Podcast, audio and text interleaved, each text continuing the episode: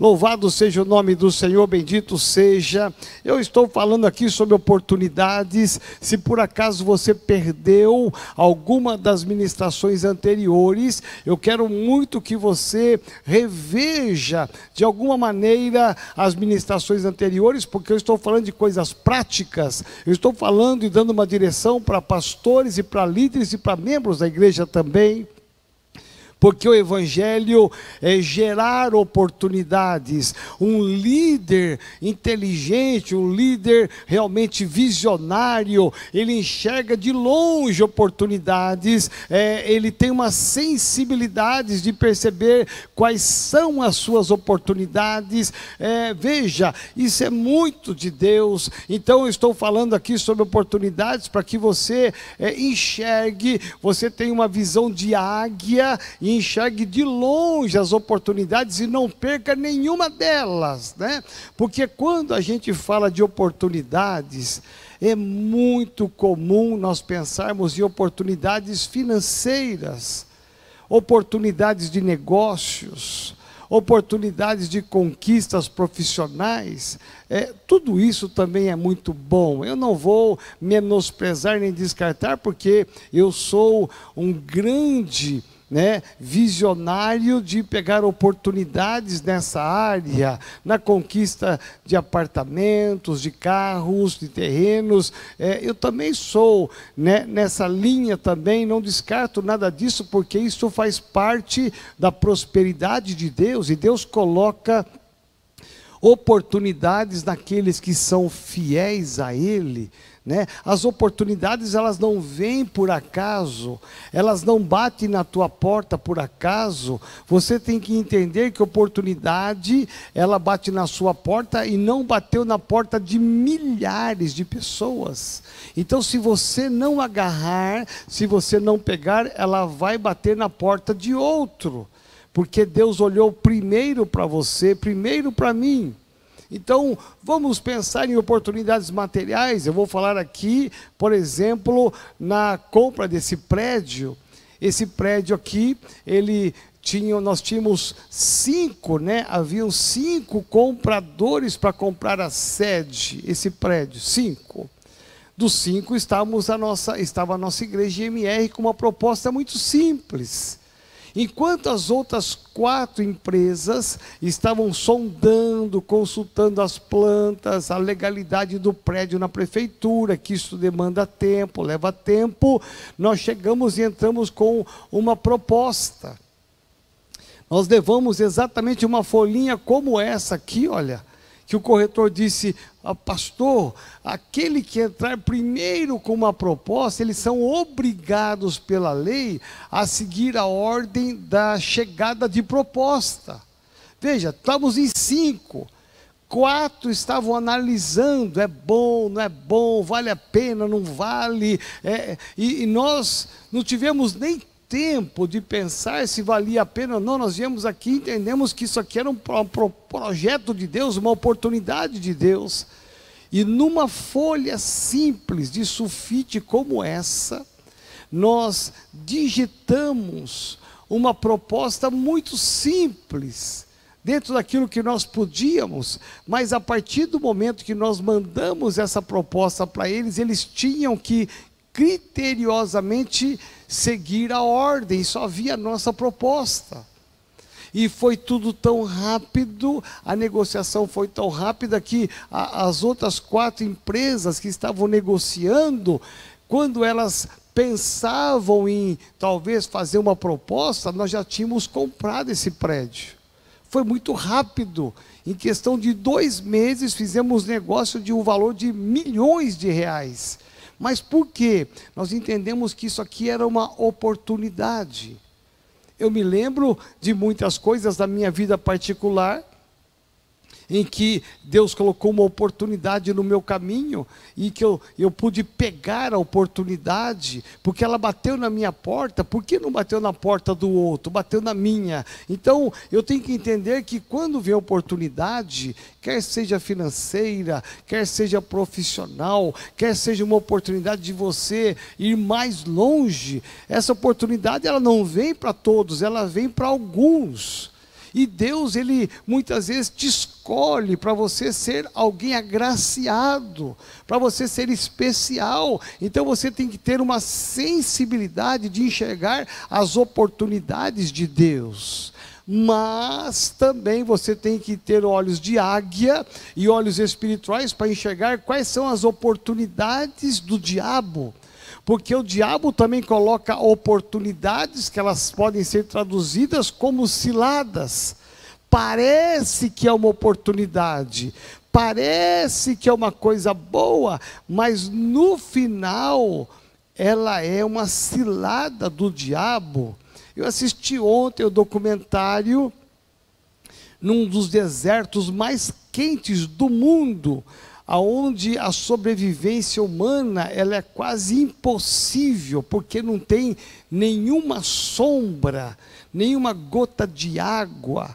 Então a sobrevivência humana ali é muito difícil. E lá naquele deserto, os animais conseguem sobreviver pela sua astúcia. Então apareceu ali uma, uma, uma cobra, que ela tem uma camuflagem com as pedras, e ela, ela quase imperceptível, ela se mistura com as rochas quentes, áridas, e a sua pele, a sua casca, ela se confunde com as rochas, mas na ponta do seu rabo daquela cobra é impressionante. No deserto, onde quase não tem vida, existe parecido com uma, uma aranha, parecido algumas algumas pernas e uma, uma cauda meia gordinha que parece um inseto. E ela fica o tempo todo mexendo. Ela fica, deixa eu fazer aqui que é melhor. Ela fica mexendo o tempo todo aquela cauda, o seu rabinho, ela fica mexendo assim, olha. E aí, de repente, sentou um passarinho na pedra e ficou olhando, faminto, porque não há insetos ali, é muito difícil. Ele ficou olhando e viu que tinha alguma coisa se mexendo.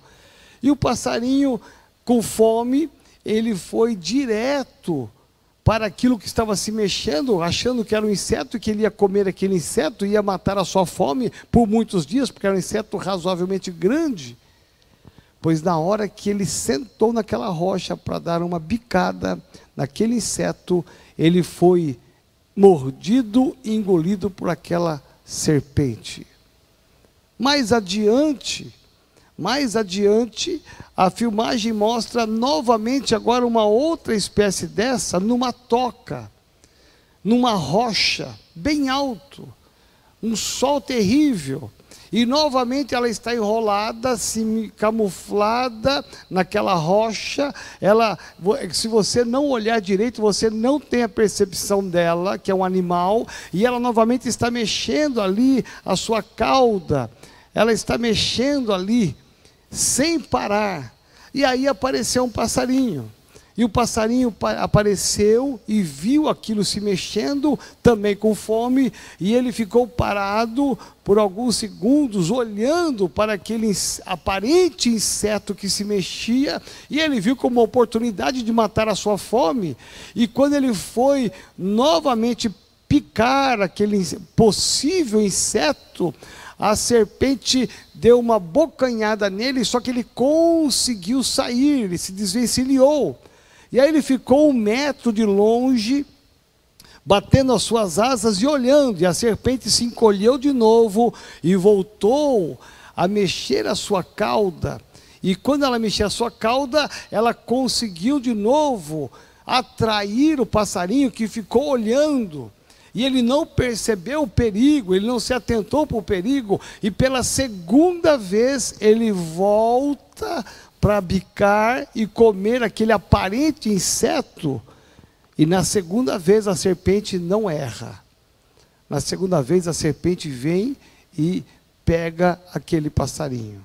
Veja bem, é interessante porque isso são oportunidades que muitas vezes o diabo coloca no nosso caminho para a gente cair, fracassar, para a gente dar uma pisada na bola, Né? A Deise comentou domingo aqui no Testemunha, não sei se você passou na sua igreja, mas a Deise comentou aqui domingo que na trajetória dela de vida cristã de 10 anos, quantas vezes ela caiu. E ela teve que confessar o seu pecado para os seus pastores, pastor Alex, Adriana, para a sua liderança. Né? Por quê? São oportunidades que nos atraem para a gente pecar, para a gente falhar, a gente se omitir. Né? Então, percebe que as oportunidades para as coisas boas Deus coloca, mas as oportunidades para as coisas ruins o diabo coloca. Então você tem que ter um grande discernimento. Por isso que os teus olhos, a tua sensibilidade, você que anda com Deus, você tem claramente a, a visão do que é oportunidade de Deus, que o que é oportunidade do diabo, você sabe distingui-las. Por quê? Porque Deus vai colocar oportunidades para você crescer, para você avançar, para você conquistar, mas o diabo vai colocar oportunidades que muitas vezes parecem ser coisas boas, como aquela serpente, mas no final você vai ver que você entrou numa porta errada, num caminho errado, que piorou a sua situação, aí você vai descobrir que fez um mau negócio, você se precipitou, parecia que era uma boa compra e não era, parecia que era uma boa promoção e não era, parecia que era uma grande coisa e no fim você descobre que não era, e você vai retroceder do estágio que você estava. Por isso que você tem que tomar cuidado e buscar de Deus o discernimento e a sabedoria, né? E eu quero hoje compartilhar com você exatamente a sequência dessa mensagem de oportunidades. Se você não pegou as mensagens anteriores, eu quero muito, com todo amor e carinho, que você pegue eh, as mensagens anteriores, porque tem coisas preciosas que foram ministradas aí, que eu quero que você reveja, pratique, porque isso é bênção. Agora, quando a gente fala de oportunidades, eu falei de negócios, de promoções, de conquistas materiais, também faz parte do pacote de Deus. Mas eu tô, estou falando para pastores e líderes oportunidades na conquista de vidas para Jesus. Nós temos uma missão. Deus nos delegou uma missão, Jesus nos comissionou de uma missão. Então, quando nós fomos salvos, Deus colocou alguém no meu caminho, no seu caminho, Deus usou pessoas, Deus usou circunstâncias, situações, para que pudéssemos entregar a vida a Jesus Cristo. Então, nós não podemos pensar que agora é o fim, eu já estou salvo, a minha casa está salva, e agora eu vou esperar para morar no céu. Esta é uma visão muito pequena do Evangelho Deus nos salvou para que nós, a semelhança daqueles que foram usados, das situações que foram usadas, Deus nos salvou para que você possa enxergar que na sua frente existem pessoas da sua família, pessoas que convivem com você, você tem amigos, vizinhos, parentes que ainda precisam conhecer a Jesus Cristo e que nós não podemos deixar com que eles possam continuar caminhando para a morte eterna. Não. É papel nosso, é dever nosso olhar para essas pessoas e termos compaixões dela, compaixão dela e nós envolvermos a vida delas com oportunidades para salvar. Quantas pessoas estão longe do Evangelho? Oportunidades de você alcançar e resgatar. Por isso que em todos os cultos aqui na sede, não importa qual seja o teor da mensagem, pode ser uma campanha financeira, pode ser uma campanha de libertação, pode ser qualquer campanha que a gente faça na sede, não importa o tema, sempre que a gente termina a palavra, nós fazemos um apelo. Não somente eu, mas todos nós pastores aqui da sede. Nós fazemos um apelo, um convite para quem quer entregar a vida para Jesus Cristo. Para quem quer voltar para o Evangelho, meu irmão, é sempre oportunidade. Na célula, mesmo na célula online, tem visitantes. É oportunidade de você fazer um convite, um apelo, se todos ali, às vezes tem um visitante só, Faça um apelo geral para talvez ele não se constranger. Você fale: olha, eu quero fazer um convite aqui. Se tem alguém na nossa célula hoje, online, que ainda não entregou sua vida para Jesus Cristo, ah, você ainda, talvez você estava afastado, está entrando aqui hoje na nossa célula. Eu quero fazer um convite para você fazer uma aliança nova com Cristo. É uma oportunidade mesmo na célula online. Presta atenção. Por isto que oportunidades elas podem surgir no campo financeiro, profissional, familiar, mas no campo evangelístico, que é a nossa ênfase aqui. Como é que nós vamos ganhar o mundo inteiro sem enxergar oportunidades no nosso caminho? Eu ministrei para vocês aqui a semana passada sobre oportunidades de escolher três pessoas e você começar a orar por elas e mandar mensagens para elas todos os dias e até uma hora em que você vai poder falar de Jesus para elas. Né? Voltando um pouquinho só aqui atrás, o que eu falei dos domingos dos convites, mesmo nessa época em que nós estamos num culto parcial, apenas com poucas pessoas presentes por causa da lei, todos os cultos nós fazemos apelo eu faço convite domingo passado pela manhã, que é o nosso culto mais forte aqui. Quando eu fiz o convite, você não vai acreditar. Teve pessoas visitantes que fizeram a sua inscrição, não sei como é que eles fizeram, teve pessoas que convidaram amigos, Natanaéis estavam aqui, e quando eu fiz o convite, nós tivemos reconciliação com Jesus de uma vida, e tivemos três conversões no culto da manhã, três, quatro vidas para Jesus percebe que, na verdade, nós não podemos perder nenhuma oportunidade, quer seja nos hospitais, quer seja num velório, quer seja numa visita online, nós temos que entender que são oportunidades. As pessoas precisam ouvir a minha voz e a sua voz, que será a voz de Deus, para que eles entreguem a vida a Jesus Cristo, para que eles voltem para o Evangelho. Agora, semana passada eu ministrei sobre oportunidades de você escolher três.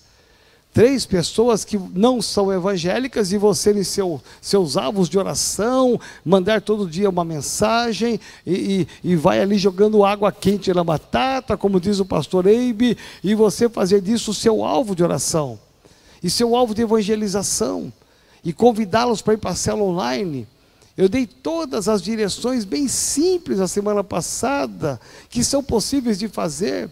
E quando foi na quarta-feira, eu tive fazendo um negócio aqui para a igreja e eu fui levado a uma agência de carros aqui em São Paulo.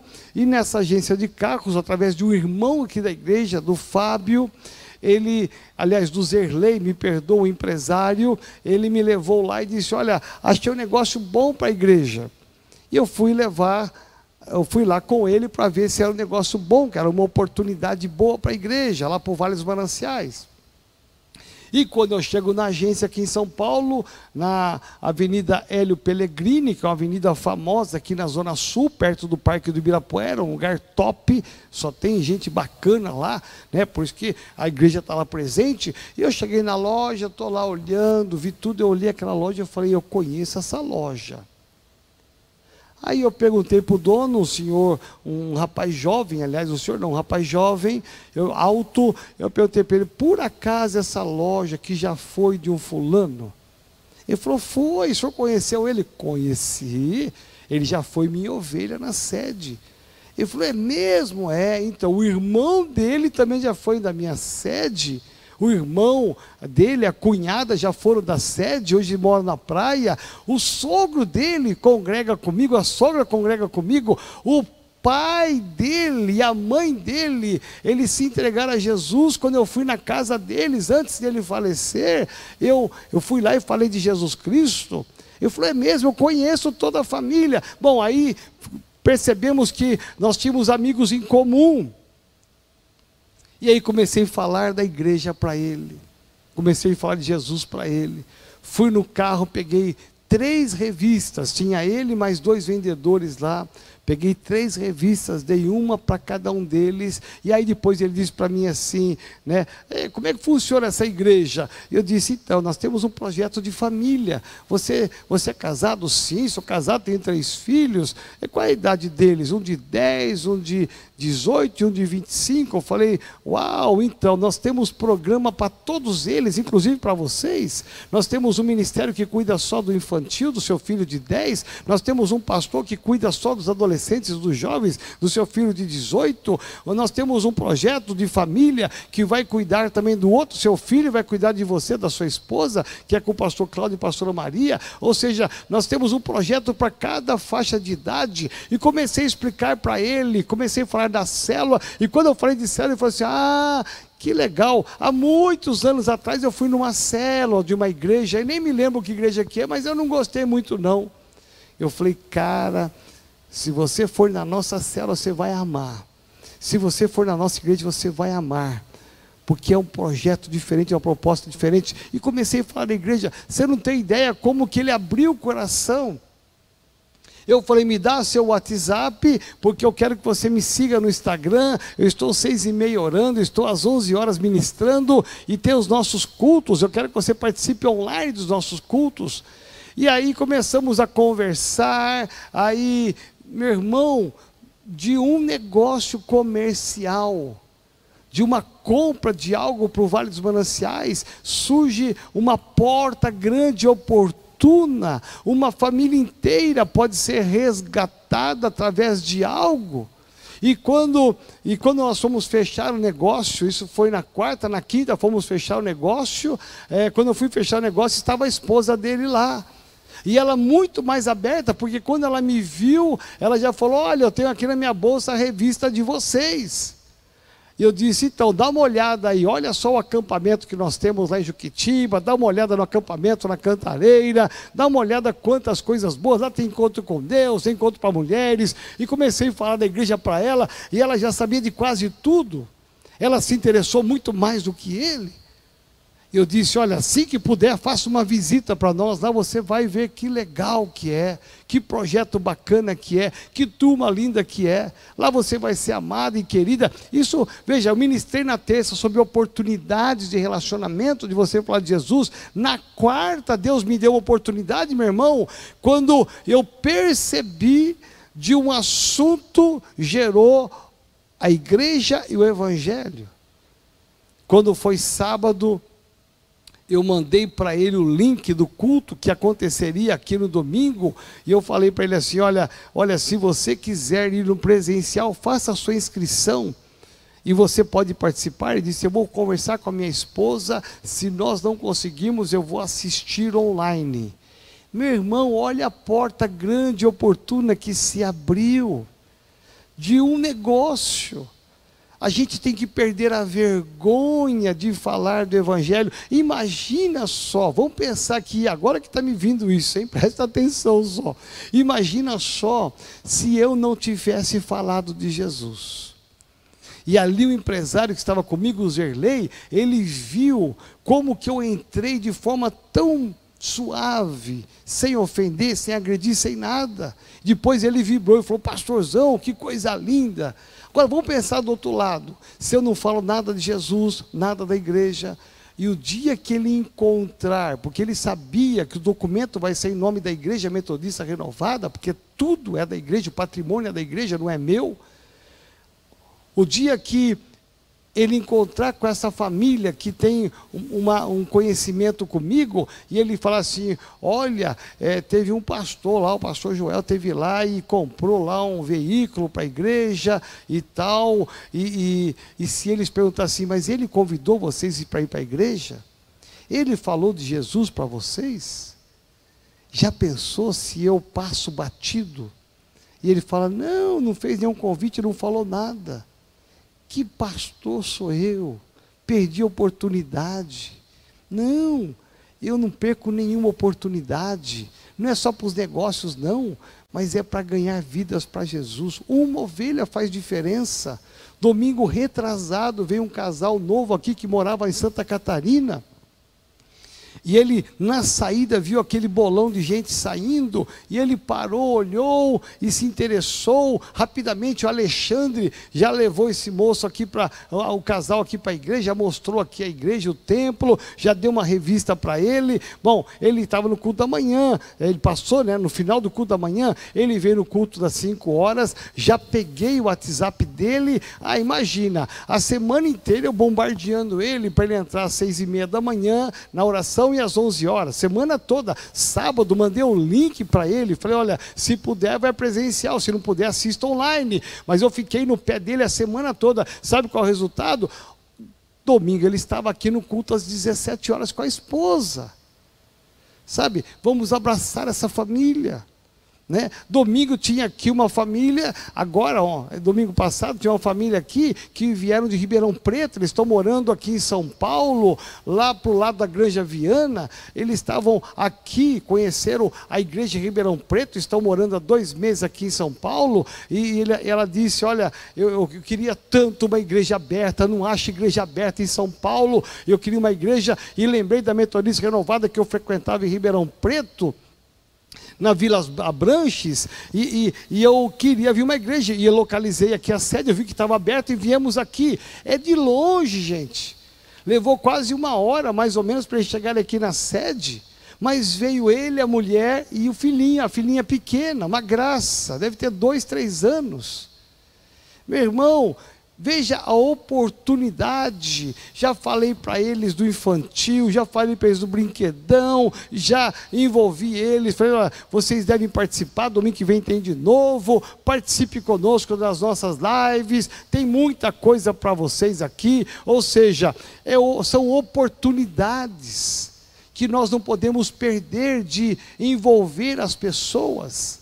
E hoje eu quero falar especialmente para você sobre oportunidades, não só de salvação, que é o tema que eu tratei a semana passada. A semana passada eu falei sobre oportunidades para alcançar pessoas para Jesus. Hoje eu quero falar de oportunidades para você fazer o bem. Presta atenção. Oportunidades para você praticar o bem com as pessoas um verdadeiro pastor, um verdadeiro líder de célula, o coração dele é de fazer alguma coisa que traga o bem do outro. Então vamos pensar aqui no livro de Provérbios. Provérbios capítulo 3, verso 27, que é o tema de hoje. Não te furtes a fazer o bem a quem de direito estando na tua mão o poder de fazê-lo.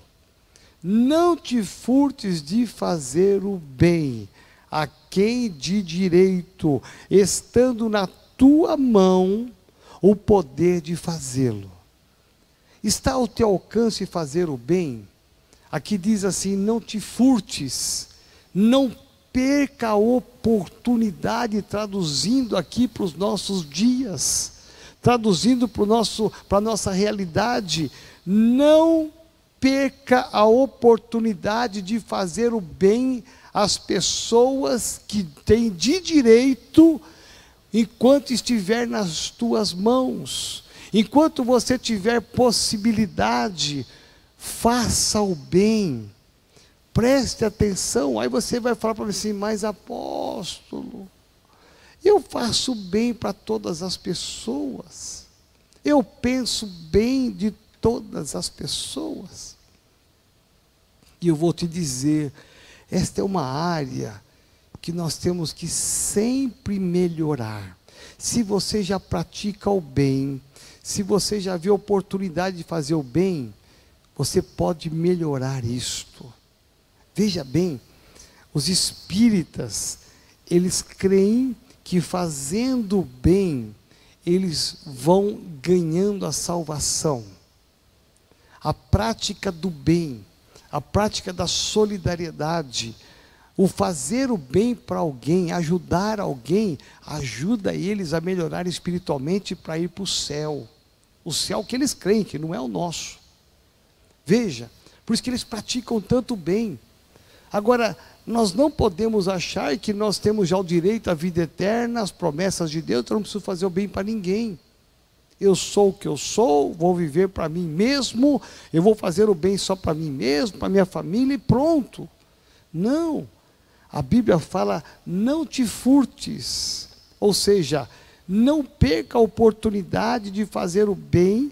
Aqui diz, inclusive, assim, né? A quem de direito, estando na tua mão o poder de fazer. Às vezes você pode fazer, então você deve fazer. Então eu quero pensar hoje aqui sobre as oportunidades que nós temos de fazer o bem. Por que oportunidade de fazer o bem? Porque nós também temos oportunidade de fazer o mal. E aí eu vou te dizer algo muito triste. Às vezes está na nossa índole, está na nossa maneira de ser, fazer o mal e pensar o mal. Eu já tive muitos problemas no ministério, já passei por muitas situações, por fazer o bem, acreditar em pessoas que eu não deveria acreditar, sem problema algum. Você vai falar assim, apóstolo, então o senhor não faz para mais ninguém, que o senhor está esperto agora, né? o senhor está preventivo, né? prevenido. Não. Meu irmão, quando eu faço bem para alguém, eu estou fazendo bem para mim mesmo e o meu prêmio, o meu galardão está garantido. Se a pessoa se aproveitou, se a pessoa ela teve uma maldade naquilo que eu fiz e apenas se aproveitou da minha bondade, daquilo que eu fiz de bem, é o problema dela com Deus. A minha parte eu fiz. Eu não vou punir ninguém que vem depois por causa de uma experiência negativa. Não. Eu tenho que ainda acreditar que existem pessoas que têm um coração bom. E mesmo que elas não tenham, a minha parte eu vou fazer? Olha só o que diz Romanos, capítulo 12, verso 17. Romanos 12, 17, o apóstolo Paulo vai dizer assim: Não torneis a ninguém mal por mal, Santo de Israel. Esforçai-vos por fazer o bem perante todos os homens Paulo vai dar aqui uma mensagem muito clara, ele é muito objetivo.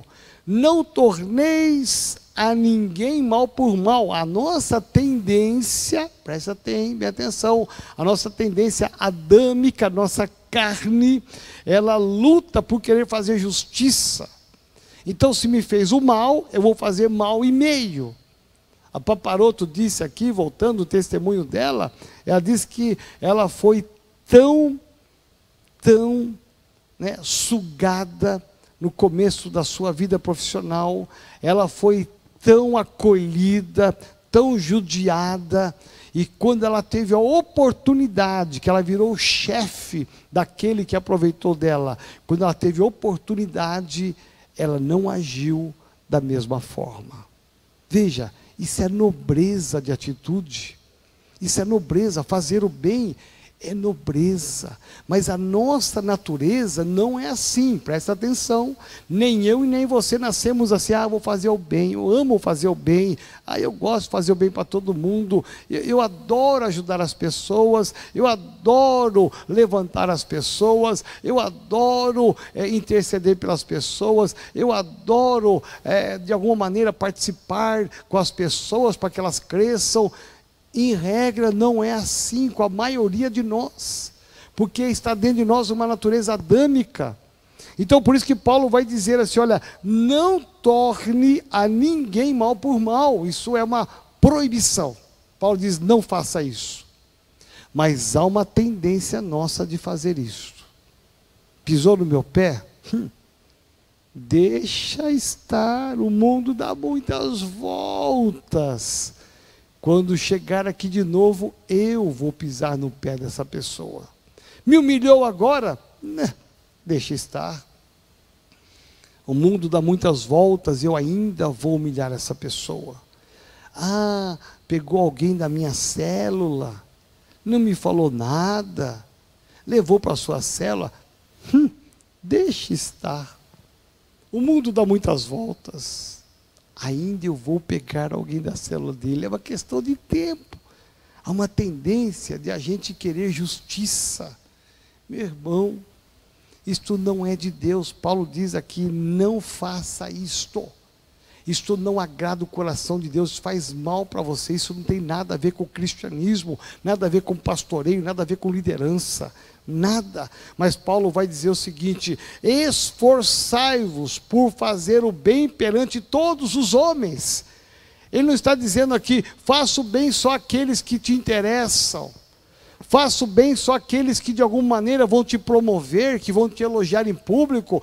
Faça o bem para aqueles que podem te dar alguma coisa. Não. Paulo está dizendo: esforçai-vos por fazer o bem perante todos os homens. Então nós aprendemos uma lição muito importante. E este é o ensinamento para nós, a oportunidade de fazer o bem, tem que haver um esforço, presta atenção, esforçai-vos porque naturalmente não vai sair, naturalmente não vai acontecer, tem que haver um esforço. Tem que haver uma dedicação, presta atenção. Eu preciso me esforçar para fazer o bem para todas as pessoas, porque eu quero fazer o bem só para quem me faz bem, quem não me faz bem, eu não vou me esforçar nadinha. É muito comum, às vezes, infelizmente, passou perto de mim nem me cumprimentou. Acontece isso na sua igreja ou só aqui na sede? Acontece, às vezes por uma distração e às vezes por uma intenção. Isso não é de Deus, nem a distração e nem a intenção. Porque às vezes a gente passa perto de alguém que a gente, às vezes, não tem muita afinidade, não digeriu alguma situação, e a gente passa ignorando, como se a pessoa não existisse. Isto não é fazer o bem, isso é pagar o mal por mal. Mas Jesus nos ensina diferente. Um líder, um pastor, um cuidador de vidas, ele tem nobreza nas suas atitudes. Eu estou falando isso direto. Nobreza. Qual é a nobreza? Faça o bem para todos. Faça o bem para todos. Perante todos os homens. Isso agrada o coração de Deus. Não agrade o seu coração, porque o seu coração às vezes é inclinado para o mal. Não agrade a tua carne, porque a tua carne é inclinada para o mal. Agrade o coração de Deus, fazendo bem para todas as pessoas. Então, isso não vem natural. Então, a primeira lição que nós aprendemos aqui é que deve haver um esforço.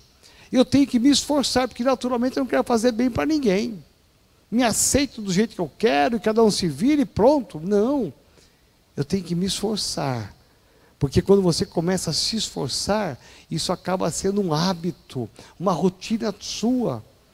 É muito comum você encontrar nas nossas igrejas, e aqui na sede eu tenho, e, e, e, aí você deve ter também, pessoas que a gente fala assim: olha, é pau para toda obra. Já ouviu isso?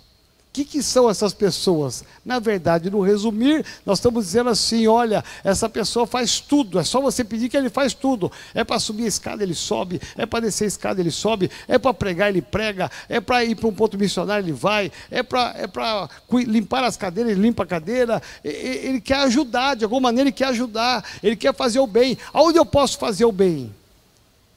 Aonde é que eu posso fazer o bem? Se eu for pintar o templo, eu estou fazendo bem para a obra? Está. Então eu venho pintar. Se eu tenho que fazer o bem da obra, eu tenho que fazer alguma missão, eu vou fazer alguma missão. Se alguém na sua célula que tem uma necessidade, essa necessidade, ela tem que ser transformada e você se esforçar em ajudar essa pessoa, faça o bem para ela, reúne a célula, crie situações para abençoar essa pessoa, faça o bem para ela, faça o bem para quem você conhece e para quem você não conhece.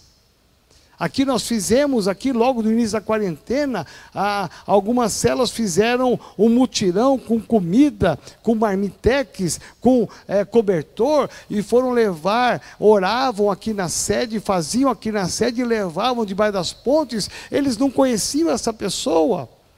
Não conheciam aquelas pessoas que estavam lá debaixo da ponte, eram crianças, mulheres e, e homens, mas eles foram lá né, com um caminhãozinho e entregaram mais de 100 marmitex por semana. Veja bem, fazendo bem para pessoas que eles nem conhecem. Você acha que isso não tem valor perante Deus? Tem. Você acha que não ganharam pontos com Deus? Sim são pessoas que estão sendo abençoadas e serão muito mais abençoadas em todas as áreas da sua vida, porque estão se esforçando por fazer o bem. Você pensa que é fácil? Não é porque a igreja cedeu aqui o espaço, a igreja cedeu muitas coisas, mas muitas coisas eles compraram do bolso, eles contrataram pessoas para ir até lá, para levar tudo isso aí lá. Isso teve um custo, isso teve um esforço, e de noite, enquanto todo mundo estava em casa, resguardado, com medo da, do coronavírus, eles estavam se expondo lá, com roupa, com máscara, com avental, com tudo, mas estavam lá se expondo por quê? É um esforço. Então, eu quero que você entenda. Paulo diz e ele fala: naturalmente nós não vamos fazer o bem, porque a tendência nossa não é fazer o bem. Fazer o bem é você enxergar que através de fazer o bem, você pode ganhar uma pessoa para Jesus. Fazer o bem alertando uma pessoa, você pode ganhá-la para Jesus. Quando você faz o bem para uma pessoa, você está ganhando um ponto com Deus. E você está abrindo o coração de uma pessoa. Nunca faça mal. Nunca pague o mal com o mal. Amém? Bom, vamos lá. Romanos capítulo 2, versículo 7. Olha o que Paulo diz: a vida eterna aos que perseverando em fazer o bem. Nós vamos ganhar a vida eterna perseverando em fazer o bem. Presta atenção. Há uma, há uma orientação de Paulo que, além do esforçar, eu preciso perseverar. O que, é perseverar? Faça uma, não houve reconhecimento, não vou fazer mais. Não vou ajudar mais ninguém. Ah, me chamaram para fazer evangelismo, eu não vou fazer. Fui uma vez só, ninguém foi, não vou mais. Me chamaram para o mutirão, pouca gente foi, não vou mais. Meu irmão, persevere. Ah, você fez várias ações de coisas, benefícios para pessoas e ninguém reconheceu. Persevere. Faça de novo. Persevere uma, duas, três. Não importa que não haja reconhecimento porque o grande problema nosso é que a gente quer fazer o bem para as pessoas esperando reconhecimento. Não espere reconhecimento das pessoas. Se vier, glória a Deus. Levante a mão para o céu e dê glória a Deus. Mas se não vier, meu irmão, você está feliz com Jesus. Você fez aquilo que agradou o coração de Jesus e agradou o seu coração. Você sabia que servir faz parte de fazer o bem? Por isso que Jesus disse: eu não vim para ser servido, mas eu vim para servir. Ele está dizendo: Eu vim para fazer o bem. As pessoas estavam crucificando Jesus. Ele ainda estava fazendo o bem, dizendo: Pai, perdoa-lhes, porque não sabem o que fazem. Persevera, não desista, continua torna a sua vida uma prática constante de fazer o bem para as pessoas. Quarto lugar, Tiago capítulo 4, verso 17 nos diz: Portanto, aquele que sabe que deve fazer o bem e não o faz, nisto está pecando. Tiago está dizendo: é pecado você saber que precisa fazer o bem e você não faz. Isto é um pecado perante Deus. Aí você não precisa esperar reconhecimento de ninguém, da igreja, do pastor, daquele que você fez o bem. Ah, eu fui na casa da pessoa, dei uma cesta básica, a pessoa não disse nem ter logo, nem obrigado. Meu irmão, não importa. Aquilo que você fez, fez. Ah, eu levei a pessoa para o encontro com Deus, paguei tudo para ela, ela se converteu, foi para uma outra área, nem disse obrigado. Meu irmão, você fez o bem semeando o encontro com Deus na vida dela. Se ela foi para outra área, deixa ela. O importante é que o seu crédito perante Deus está lá, o seu galardão perante Deus está lá. Faça o bem, sirva as pessoas. Fazer o bem é servir as pessoas. Onde é que eu posso servir? Onde eu posso ser útil? Meu irmão, você pode ser útil em muitas coisas da igreja. Você pode ser útil na sua célula, sim servindo as pessoas, nunca espere ser servido, você que é líder, você pastor, nunca espere isto. Eu me recordo de uma experiência de um pastor que eu ouvi, que eu, eu disse, mas que coisa horrível. O pastor que foi, estava pregando, e aí alguém lá da igreja, um líder percebeu que ele estava com a boca seca, e, e o líder veio lá, foi lá, buscou uma água num copinho de plástico. Sabe que esse pastor e levou lá no altar, na frente da hora do culto, enquanto ele estava pregando. Sabe o que esse pastor fez? Ele jogou aquilo no chão. E ele disse: Eu não tomo água em copo plástico. Meu irmão, aonde está a nossa humildade, a nossa capacidade de servir? O irmão veio servir o pastor e ele, ele detonou na frente de todo mundo, sem nenhum senso de humildade. Meu irmão, isso não cabe em lugar nenhum do Evangelho. Veja, nós estamos aqui para servir e não para ser servido. Nem muito obrigado, pelo contrário, maltratou o líder na frente de todo mundo.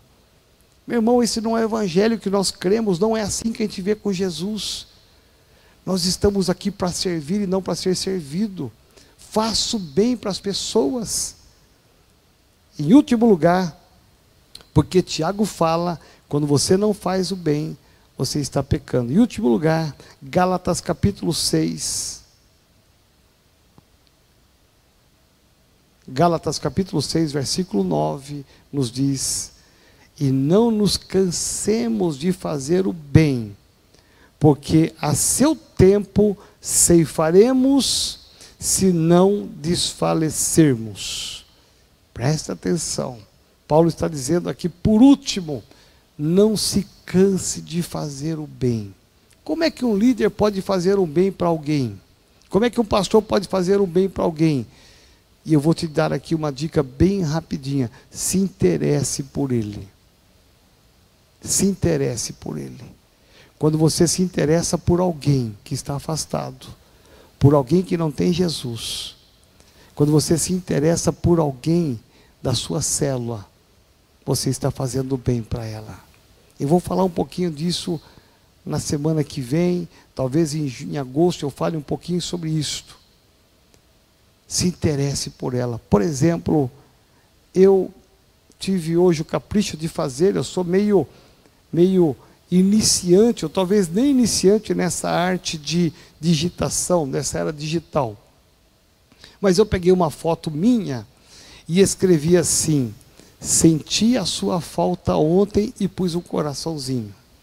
Aí eu peguei a lista dos membros que eu tenho no meu WhatsApp e fiquei orando hoje cedo, a manhã toda me lembrando de quem é que eu não vi no culto. Olha só gente de idade, gente com diabetes, problema no coração, mas gente também que é jovem, gente que poderia estar aqui que não veio. Sabe o que eu fiz? Eu comecei calmamente clicar um por um. Um por um. Senti a sua falta ontem, coraçãozinho. Senti a sua falta ontem, coraçãozinho. Gente, uma coisa simples, não demandou mais do que duas horas de eu pensar, parar e mandar isto. Talvez eu tenha tido mais dificuldade em escrever e colocar ali, porque toda hora dava errado e voltava, apagava, né? cancela, cancela, ia para cá, para lá, a letra não era boa, a cor não era boa, não ficava bom, ficava fora. É, deu mais trabalho do que eu mandar para todo mundo. E eu mandei só para uma parte na verdade, quando eu mando uma mensagem dessa, eu estou dizendo para elas que eu me importo com elas, que eu me interesso por elas. Isso é fazer o bem. Líder, me ouça. Líder de célula, de setor. Quando alguém não vai na sua célula online, o que, que você faz depois? Qual é o fazer do bem para essa pessoa? Sabe qual é? É você mandar uma mensagem para ela. Não vi você na célula online hoje, posso te ajudar? É assim que faz, assim que se faz o bem. Pastor, você fez o culto online, as pessoas, muitos não vieram porque não podem vir mesmo, até justificável. Mas manda uma mensagem para elas. As respostas foram as mais diversas desde pessoas que tiveram dificuldade de assistir online, não conseguiram entrar, pessoas que estavam no grupo de risco, apóstolo, o senhor sabe que eu tenho 63 anos, apóstolo, senhor sabe que eu tenho 80 anos, apóstolo, o senhor sabe que eu sou operado do coração, apóstolo, eu estava no culto, até isso, eu falei, meu Deus, me perdoa, Alguns que disseram eu estava viajando. Mas você vê, isso se chama fazer o bem. Faça o bem para alguém. Sabe como é que você faz o bem com alguém? Se interessando por ela. É inevitável. Você só vai servir alguém quando você se interessar por ela. Não interesse de ter alguma coisa em retorno, não. Interesse pela necessidade dela. Nós só vamos evangelizar alguém se a gente tiver interesse pela alma dela. Eu estou tentando recuperar esse dono dessa agência de carros aqui em São Paulo, uma agência top. Por quê? Porque eu tenho interesse pela alma dele. Se ele congregar aqui na sede, melhor ainda. Se ele for para uma das celas, melhor ainda. Mas se eu recuperar esse homem para o Evangelho, se eu ganhar essa vida para Jesus, essa família para Jesus, ele frequentar outra igreja, meu irmão, eu estou feliz porque o meu interesse é pela alma dele. Então não, eu tenho que fazer o bem. Então eu quero aqui dizer para você nesse Tadel. Veja, é ensinamento. Pegue os ensinamentos. Pegue o da primeira semana, segunda semana e dessa semana. Faça o bem. Isso é um, uma graça perante Deus. Faça o bem a todos os homens. Não faça o mal. Isso é veneno contra você mesmo. E Paulo diz, e Tiago diz: isso é pecado. Quando você não faz o bem, você está pecando. Quando você tem no seu coração uma raiz de amargura com alguém, quando você tem algo contra alguém e você quer se vingar, isso não é de Deus, isso é pecado. Não faça isso jamais. Faça o bem. Se interesse pelas pessoas. Sirva as pessoas servindo as pessoas, você vai estar fazendo bem para elas. Talvez isso custe, talvez isso dê trabalho, talvez isso demande tempo, mas meu irmão, quem é líder apaixonado por Jesus, quem é pastor apaixonado por Jesus, meu irmão, não tem tempo ruim. A gente paga o preço, paga o preço. Eu me lembro de uma eu vou terminar aqui com uma ilustração, porque eu posso falar um monte de coisa e não estar agindo, mas eu vou mostrar da minha vida. Há muitos anos atrás, uma ovelhinha nossa aqui disse: Meu pai está cometido uma enfermidade muito grave lá em Belo Horizonte. Eu nunca tinha ido para Belo Horizonte. E ele está no hospital já há muitos dias e a coisa é grave. E pelo visto era grave mesmo. Eu disse assim para ela: Olha, eu posso ir com você até lá? Para orar com ele e falar de Jesus. Ele era afastado do Evangelho. No finalzinho da vida dele. Ela disse: senhor iria comigo até Belo Horizonte? Lógico, ela estava grávida. O marido trabalhava, não podia ir. Meu irmão, nós pegamos um busão, um ônibus naquela época. Varamos a noite na estrada no ônibus. Chegamos no outro dia cedo. Fomos direto para o hospital. E lá estava uma parte da família. E lá no leito, eu pude falar de Jesus para ele. E ele voltou para Jesus. Meu irmão, tem preço isso? Não valeu a pena fazer o bem, de ganhar aquela alma para Jesus? Meu irmão, Não me canso e você não deve se cansar. Pague o preço.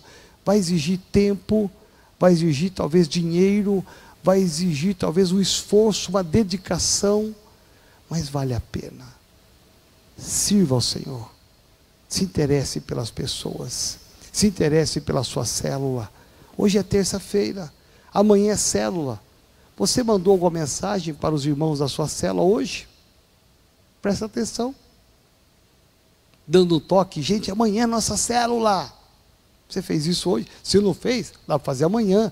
Gente, hoje é a nossa célula, bem animado. Manda um áudio para eles, manda um vídeo para eles. Se você conhece alguém, passe o link para eles entrarem também. Mostre interesse pela sua célula. Você não está apenas como líder, você é um líder. E um líder, um pastor, faz o bem. E fazer o bem é se interessar pelas pessoas é servir as pessoas. Amém? Eu quero louvar a Deus pela sua vida, pela sua família, seu pastoreio. Se você já faz o bem, melhore. Você pode melhorar. E se você não fazia o bem como deveria fazer, peça ao Espírito Santo te mostrar quais são as áreas que você precisa fazer o bem na tua célula, na tua igreja, na tua família. Amém? Quero orar com você. Fica de pé novamente. Senhor dos exércitos, graças, honras e glórias rendemos a Ti. Obrigado, Senhor, porque a Tua palavra nos dá direção hoje de fazermos o bem. Nos ensina, Senhor, a ter oportunidades. Sempre que houver uma necessidade, é uma oportunidade de fazer o bem. Sempre que houver alguém é, em lutas, em conflitos, em dificuldades, eu tenho que enxergar que é uma oportunidade de eu fazer o bem para ela. Me ajuda, Senhor, ajuda os pastores, ajuda a liderança de célula a ter essa visão que as dificuldades são oportunidades para fazermos o bem para as pessoas, para que elas possam enxergar em nós Jesus Cristo. E eu oro e libero esta unção. Abra os olhos desse pastor Abra os olhos desse líder, que ele tenha olhos como os olhos do Senhor. Em nome de Jesus. Amém. Gente, amanhã, dia de célula, é dia de animação, é dia de mandar zap, é dia de mandar mensagem, é dia de você chamar todo mundo para estar com você, à tarde, à noite, não importa. É dia de celebração, é dia de célula. Vamos viver a palavra de domingo passado que fala sobre superação. Deus te abençoe, Deus te guarde. Amo você em Jesus.